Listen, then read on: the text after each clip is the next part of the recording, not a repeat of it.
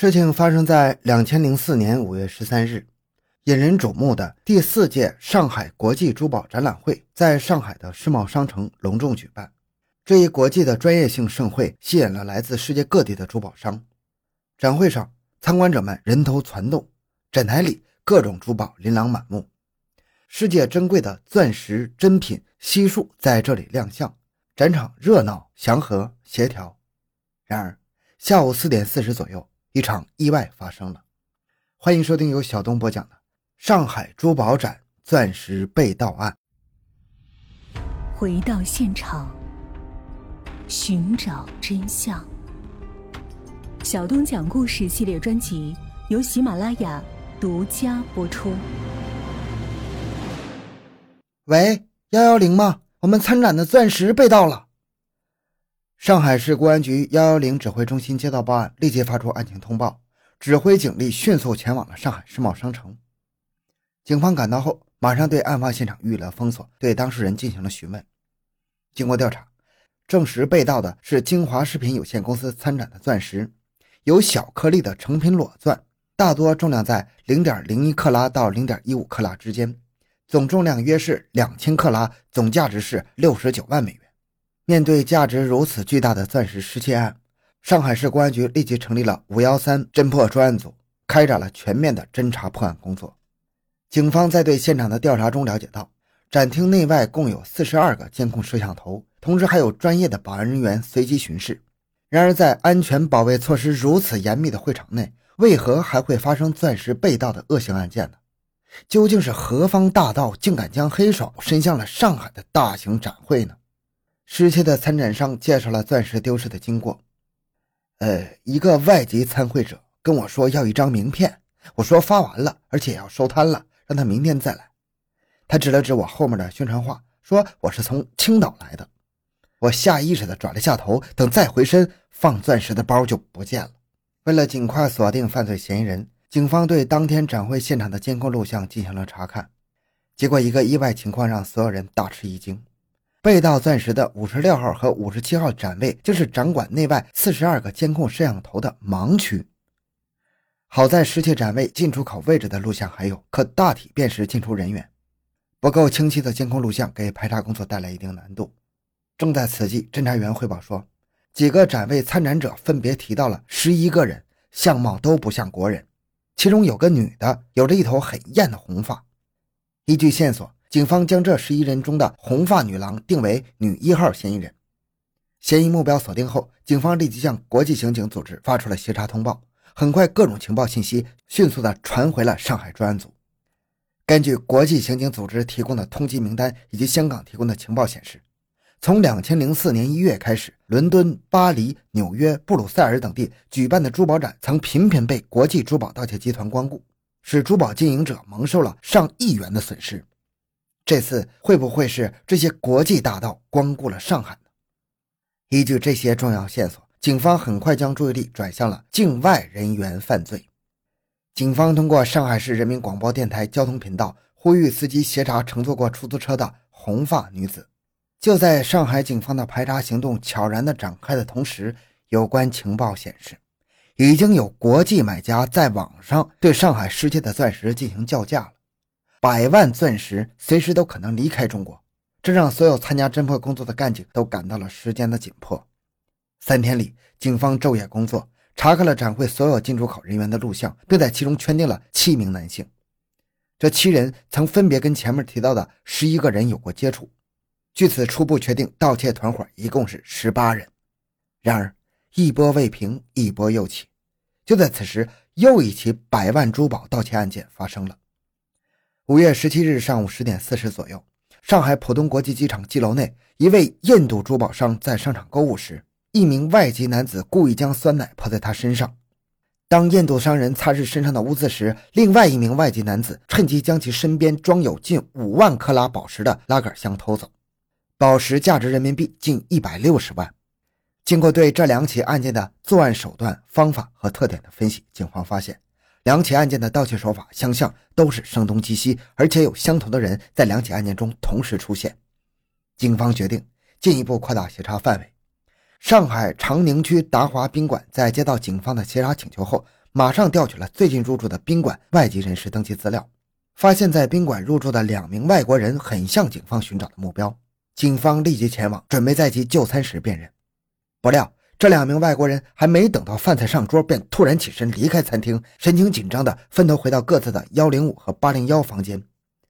他们的异常举动立刻引起了警方的注意。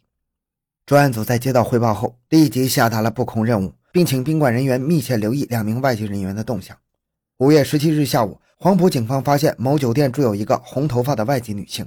调看酒店的监控录像后，确定作案的这段时间她确实不在宾馆里。又通过技术手段认定她就是那个女一号嫌疑人。网越收越紧，人们在等待抓捕行动的那一刻。五月十七日晚上七点，上海市公安局下达命令，展开天网抓捕行动。晚上七点二十五，搜捕行动小组在新客站附近发现了几名准备出逃的犯罪嫌疑人。侦查员迅速从不同的方向逼近目标。几分钟后，新客站附近的三名南美籍犯罪嫌疑人先后落网。但是在三名南美籍犯罪嫌疑人那里没有发现被盗的钻石和宝石。晚上八点，另一个小组抓捕了住在黄浦区新协通大酒店幺三零九房间的红头发女一号犯罪嫌疑人。同时，在这个房间内还抓获了与本案有关的一位外籍男子。他们所住的房间里里外外，包括顶层的吊顶，全部被翻查了一遍，但是被盗的钻石和宝石还是没有找到。晚上八点二十，上海广场假日酒店门前的候车点，两名外国人神情慌张地上了上海大众出租营运第九分公司的一辆出租车，前往浦东国际机场。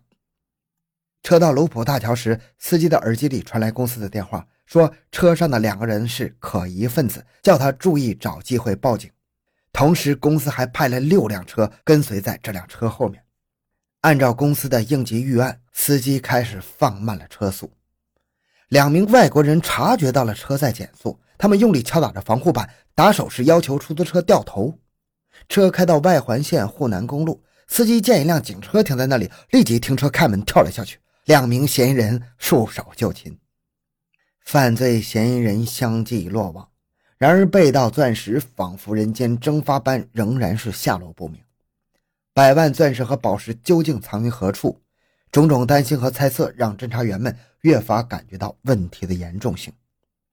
晚上九点十八分，又一名外籍男子来到了达华宾馆，和住在幺零五八零幺房间的两名外籍男子在大堂碰头后，突然退房出了宾馆大门。见此状。布控的侦查员很快赶了上去，对他说：“他的结账有问题，请他回宾馆。”就在返回宾馆时，这名外籍男子悄悄地把一个包扔到脚下，侦查员马上提醒他捡起来。但是在进入宾馆后，这个人再次把这个包往宾馆的角落里扔去。指挥部决定立即对这个丢弃的包进行检查。当侦查员打开被犯罪嫌疑人两次丢弃的包时，钻石立刻呈现在人们面前，经鉴定。这包钻石正是五幺三特大钻石盗窃案的被盗之物。依据这个重要证据，警方立即对另外两名犯罪嫌疑人也进行抓捕。五月十八日上午十点，最后的五名犯罪嫌疑人在上海市的出入室进道口落网。喜讯传来，指挥部的参战民警们不约而同地站起身，鼓起掌，疲倦的脸上露出了欣慰的笑容。